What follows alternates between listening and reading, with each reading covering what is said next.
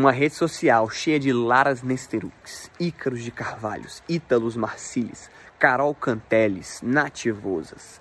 Como você se destaca? Como você joga o jogo da forma correta para se destacar no meio de todas essas pessoas?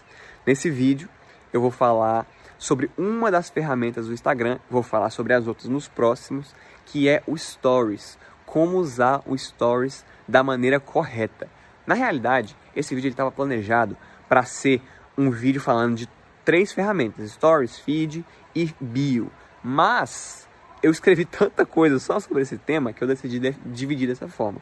Então esse vídeo aqui vai ser só sobre Stories e como usar Stories da melhor forma possível na hora de produzir conteúdo. Antes de falar, eu preciso deixar uma coisa clara. O principal é o conteúdo. Então não adianta você saber usar o Stories da melhor forma, você saber usar o feed da melhor forma, você saber fazer live da melhor forma, se você não tiver um bom conteúdo.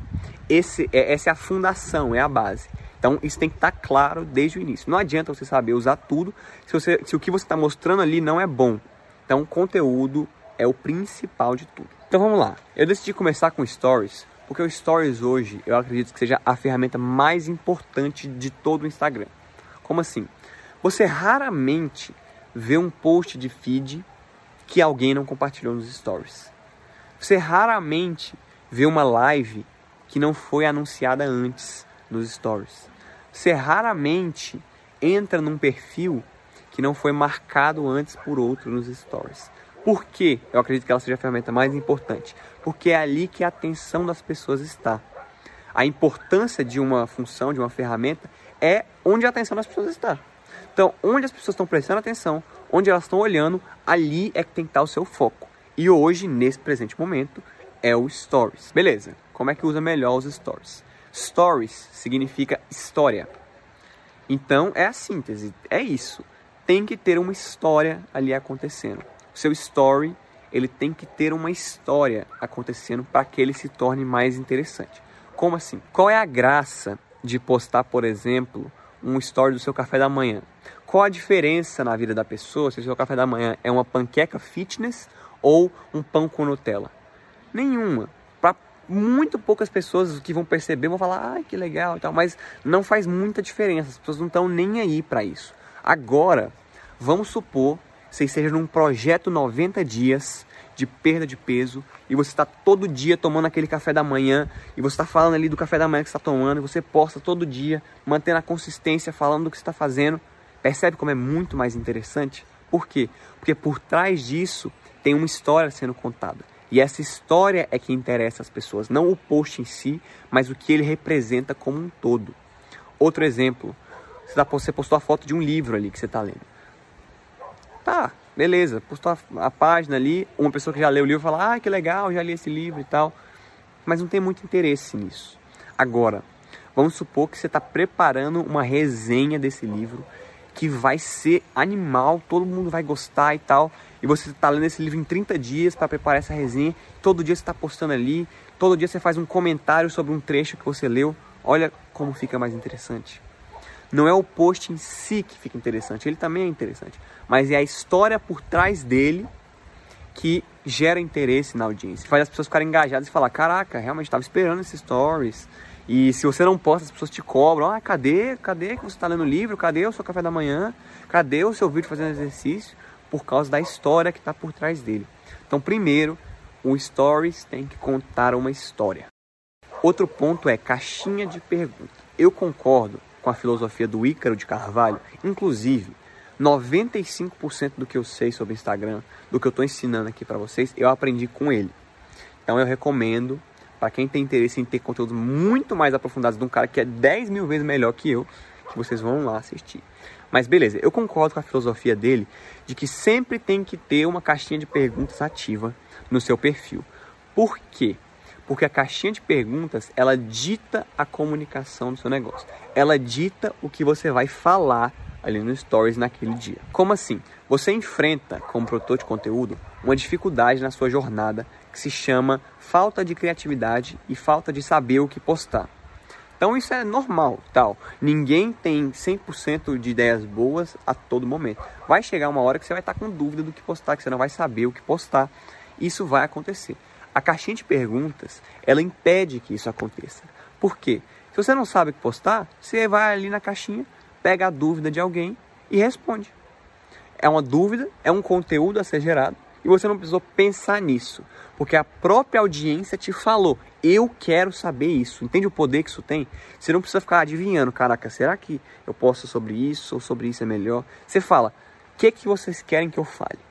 E a pessoa fala: fala sobre isso. E aí você vai e fala sobre isso. Então eu concordo 100% que sempre deve haver uma caixinha de perguntas aberta. Agora, é fato que se você está começando, não vai ter muita pergunta. Não vai ter muita pergunta. Isso é fato. Por quê? Porque as pessoas ainda não percebem você como alguém que pode tirar a dúvida dela naquele assunto. Entendeu? Então, para isso, sim, no começo você vai ter que ter um trabalho árduo, você ter vai ter um trabalho difícil de produzir conteúdo da cabeça, de pesquisar sobre o que você vai produzir. Mas a tendência natural é que conforme você produza com muita qualidade, muita consistência, as pessoas naturalmente vão ter dúvidas até dos próprios conteúdos que você fez. Porque elas vão perceber em você alguém que é capaz de falar sobre isso, alguém que se preparou para falar sobre isso, alguém que sabe o que está falando. E se elas tiverem alguma dúvida, tendo em vista que elas já viram algo seu, elas vão falar: caramba, tem uma dúvida, vou lhe perguntar para o fulano porque ele pode me responder. E ela vai pergunta e você responde, ajuda ela, ela se beneficia e as outras pessoas também se beneficiam porque você compartilha publicamente. E isso gera outras dúvidas em outras pessoas e percebe como vira um ciclo eterno. As pessoas nunca vão parar de ter dúvidas.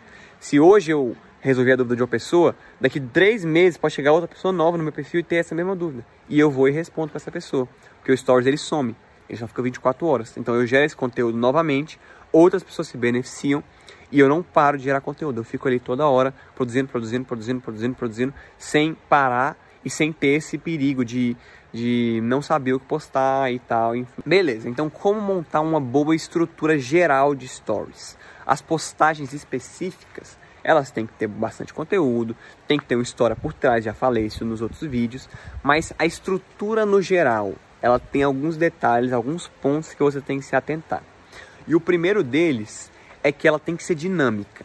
Ela não pode ser a mesma coisa. Então a pessoa não pode entrar e ter 50 stories de você falando. Falando, falando, falando, falando. Aí sai do carro e fala, aí entra no shopping e fala, aí entra no escritório e fala, fala, fala, fala, fala, fala, fala porque isso naturalmente vai ser chato para as pessoas. Alguns que se interessam vão assistir, mas a maioria não vai gostar, porque é muito chato, é só fala, fala, fala, fala, fala, fala, e não é muito interessante. Ao mesmo passo que a pessoa não pode entrar e ter texto, texto, texto, texto, texto, texto, texto, texto, texto, texto, texto, texto, da mesma forma que a pessoa não pode entrar e ter foto, foto, foto, foto, foto, foto, foto, entendeu? Não pode ser monótono, não pode ter a mesma coisa sempre. Tem que ser dinâmico. Então, tem que ter a caixa de perguntas, como eu falei no, na parte 2. Tem que ter sempre algumas respostas boas. Aí, alguma das respostas você fala: Caraca, essa aqui é uma boa resposta. Vou fazer um vídeo sobre ela. Aí você faz uma sequência de stories respondendo essa pergunta. E aí, alguém te manda um depoimento no, no seu direct. E você posta esse depoimento lá no Stories. Alguém te marca, você reposta. E aí, você tira uma foto legal, está num ângulo legal, terminando o dia. E aí você posta. E aí aquela foto do café da manhã, lá da parte 1, você está compartilhando essa história com as pessoas. Você vai e posta a foto do café da manhã. Depois posta outra resposta, entendeu? Você vai tendo esse fluxo e fica dinâmico. Fica dinâmico. A pessoa não sabe o que ela vai esperar. Então ela, ah, será que o próximo post vai ser outra resposta? Ou vai ser uma sequência legal? Será que ela vai postar o post do café da manhã hoje? Será que ela vai compartilhar qual livro ela está lendo? Beleza e tal. E olha que depoimento legal. Entendeu? É dinâmico. A pessoa não espera a pessoa não tem como prever o que está vendo. Isso induz ela a permanecer lá e a continuar assistindo essa incerteza do que está vindo. Então, tenha sempre um story dinâmico. Esse foi o vídeo. Manda essa sequência se você gostou para algum amigo. Manda o primeiro vídeo lá, não manda esse que é o terceiro. Então manda lá o primeiro. Assiste essa sequência, tá muito massa e tal. Enfim, manda lá o primeiro e aí a pessoa assiste os três, que elas são um vídeo só que eu divido em três partes para que mais pessoas assistam, porque o povo tem preguiça de assistir vídeo grande. Mas enfim, esse foi o vídeo, manda para as pessoas. Espero que vocês tenham gostado. Comenta se tiver alguma dúvida, pode comentar e nos vemos no próximo vídeo que sai amanhã.